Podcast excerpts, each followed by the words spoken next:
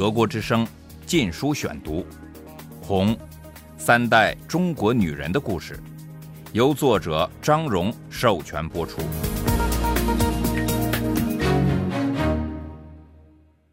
第二十二章：劳动改造，到喜马拉雅山边去。一九六九年一月至六月。第五节。姥姥出院的那天傍晚，她说觉得尾椎骨在刺痛，不能坐在脚踏车的行李架上。小黑骑上车，带走他的衣物、毛巾、洗脸盆、热水瓶和碗筷。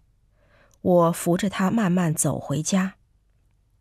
那天黄昏，天气闷热，姥姥边走边咬着嘴唇，身子有时抖着。显然在竭力抑制痛得忍不住的呻吟声。我对他说些闲话，想分散他的注意力。街旁的梧桐树曾是绿盖成荫，现在只剩下稀疏的枝叶，三年文革无人管理的结果。建筑物伤痕累累，这是造反派武斗所留下的。我们走了一个钟头，才走了一半。天色突然变了，狂风卷起尘土和大字报碎片扑面而来。姥姥踉踉跄跄跑了几步，我紧紧扶着她。接着下起大雨来了，我俩顿时全身都淋透了，附近又没有地方可以躲，只好一步步艰难地向前挨。湿漉漉的衣服贴在身上，妨碍我们行走。我觉得透不过气来，姥姥瘦小的身体在我手臂里越来越重，雨乘风势，密集的像大幕似的挡在我们面前，抽打着我们已经湿透的身体。我感到非常冷，姥姥啜泣起来：“老天，让我死了吧，死了吧！”我也想哭，但只是说：“姥姥。”马上就到家了。忽然，我听见一阵车铃声，有人问：“喂，要搭车吗？”原来身后来了一辆三轮车，一个年轻人身穿衬衣，敞开胸，蹬着车，雨水顺着脸颊小溪似的往下淌。他走过来，抱我姥姥上了车，上面已有个老人蜷成一团，低头坐着。这时，点点头向我们打招呼。年轻人说：“这是他的父亲，他刚从医院接他回家。”他把我们一直送到家门口，挥手说了声“不用谢”，就消失在雨幕中了。由于雨水呛得我张不开嘴，我没问他的姓名。两天后，姥姥起床了，下厨给我们做烙饼。又像往常一样忙忙碌碌打扫房间。我看得出他是强撑着，我要他休息，但他不听。已经是六月初了，姥姥不断催我快走，并要金明和我一起去，说我上次在宁南病得很重，没人照料不行。金明刚满十六岁，暂时还未被送下乡。我发了封电报。要姐姐回成都照顾姥姥。十四岁的小黑自告奋勇地说：“可以信得过他。”七岁的小芳也郑重其事做了保证。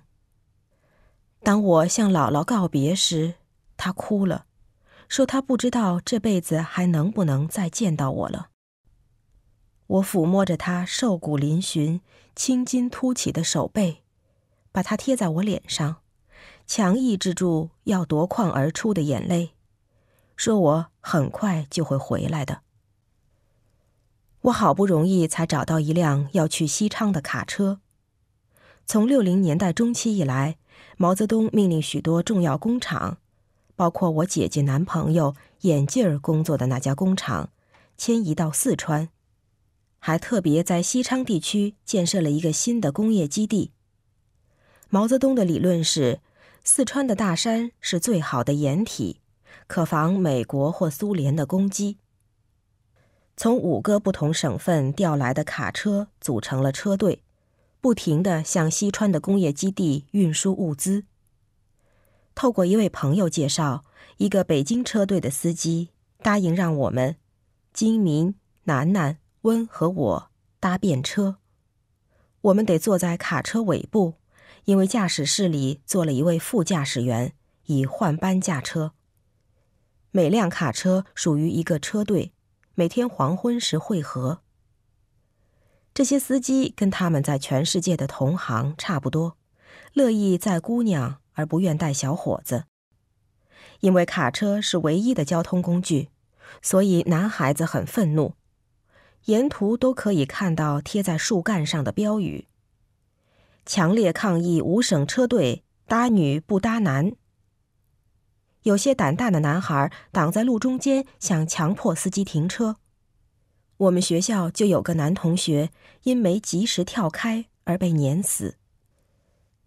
偶尔也听说幸运搭上便车的姑娘被强奸的事，不过多的却是浪漫的恋爱故事。这些旅途造成了不少眷属。参加战略基地建设的卡车司机享有一些特权。其中包括允许把他妻子的农村户口迁到他所住的城里，有些姑娘就利用了这种机会。在我们的司机很善良，行为无可指责。当黄昏停车住宿时，他们总是先帮我们找个好住处，才去专门接待他们的招待所，还请我们一起吃晚饭，使我们能免费享受丰盛的饭菜。只有一次，我觉得他们脑里或许有点儿与性相关的念头。德国之声《禁书选读》。一次停车时，另外一辆车的司机邀请我和楠楠下一段坐他们的卡车。当我告诉我们那位司机时，他的脸马上拉长了，酸溜溜地说：“那好，你们去好了。”和你们那些好人们一起走好了，反正你们更喜欢他们。楠楠和我面面相觑，喃喃地说：“我们没有说过喜欢他们，你们对我们都很好。”结果我们没有去。温表现的好似楠楠和我的监护人，不断要我们小心司机，小心男人，小心小偷，小心吃东西，晚上不要出门。他帮我们提东西，给我们送热水，吃饭时间总是要金明、楠楠和我随司机一起去吃饭，而他待在旅馆里替我们看行李。当时小偷遍地都是。我们吃完后再带些东西回旅馆给他。温对我们没有任何不公的地方。进入西昌地界后的那天黄昏，楠楠和我想去河里洗个澡。天气很热，而西昌的月夜又是那么美。温替我们找到一个僻静的河湾。我和楠楠在弯弯的芦苇丛边，在野鸭的陪伴下洗澡。月光洒在河面上，散成千千万万个闪闪的银环。温坐在路边，一丝不苟地背对着我们，为我们放哨。像许多小伙子一样，文革前的教养使他们觉得要有骑士风度。住旅店得有证明，温、楠楠和我的证明是各自的宁南生产队开的，金明的是四中开的。住旅馆很便宜，但我们的钱不多，因为父亲的大部分工资被扣发。楠楠和我同睡一张床。温和精明则在另一个房间挤一张床。旅店很脏，设备又简陋。上床前，楠楠和我总要一遍又一遍仔细的检查被单，看有没有跳蚤和虱子。旅店的洗脸盆上是一圈圈灰黑色或深黄色的污垢，极容易染上沙眼。我们就用自己随身携带的脸盆。一天晚上，大约十二点钟，我们被一阵咚咚的敲门声惊醒，每个人都得起来向毛主席做晚汇报。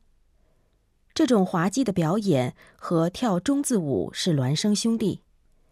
表演方式是晚上聚集在毛泽东画像或塑像前，朗诵语录，一遍遍有节奏地挥舞着小红书，高喊“祝毛主席万寿无疆，万寿无疆，万寿无疆”。睡眼朦胧的楠楠和我跌跌撞撞地走出房间，别的旅客也三三两两出现了，用手揉着眼睛，扣着衣扣。拉着鞋后跟，没有一个人抱怨，没人敢。早上五点钟，我们又得起来，向毛主席做早请示。当我们重新上路时，金明说：“这个城里的革委会主任一定是神经衰弱，晚上睡不着觉。”唱颂歌、背语录、带毛泽东徽章、挥舞小红书。早已是我们生活的一部分。当全国各地革委会在一九六八年末先后成立后，这类荒诞可笑的对毛泽东顶礼膜拜的仪式便强制举行。新上任的革命委员会成员们认识到，最安全、最划算的行动就是什么工作也不做，除了整人，就是使劲搞毛泽东个人崇拜。一次，我在成都一家药店买药，一个老营业员从他的灰边老花眼镜后面无动于衷地瞄了我一眼，嘴里呐呐地说：“大海航行靠舵手。”他意味深长地停住了。我愣了一下，才醒悟过来，我应该接下句：“干革命靠毛泽东思想。”这是一段林彪讨好毛泽东的话。这样的对答。成了打招呼用语。全中国大大小小的革命委员会忙于修建毛泽东塑像，成都市中心就树立了一尊巨大的白色大理石毛泽东站像。为了容纳他和兴建所谓的“毛泽东思想万岁”展览馆，炸掉了成都市雄伟的古城楼。几年前，我才站在这个城楼上。兴高采烈地观看国庆烟火。大理石取材于西昌，由专门称为“中”字车的载重卡车运来。那种车队每辆都插满小旗，披上红绸彩带，还有朵大大的红绸花竖在车头。车队从成都只能空车出发去载大理石，而往西昌运物资的卡车也是要空车返回。不准在大理石，因为做毛泽东身体的石头得专车专用。我们和那位载我们到西昌的司机挥手告别后，搭的就是这样一辆中字车去宁南。路上，我们在一个大理石采石场停下来休息，一群汗流浃背的工人光着膀子蹲在地上喝茶，抽几尺长的细烟杆。有个人告诉我们，他们没有用任何机器采石，全靠一双手，以表示对毛主席的忠心。他赤裸的胸膛上别着一个毛泽东徽章，使我又吃惊又为他痛。当我们又上车时，金明说那个徽章可能是用胶布粘上去的。至于他们赤手空拳采石，他说他们可能本来就没有机器。金明总爱用这样不敬的幽默，使我们大家笑个不停。幽默在那些年月很危险。毛泽东虽然伪善的鼓励大家造反，但并不想要任何人真正犯上。没有忌讳的想问题，是我启蒙的第一步。就像平一样，精明帮助我解脱了脑里的桎梏。德国之声。《禁书选读》，红，三代中国女人的故事，由作者张荣授权播出。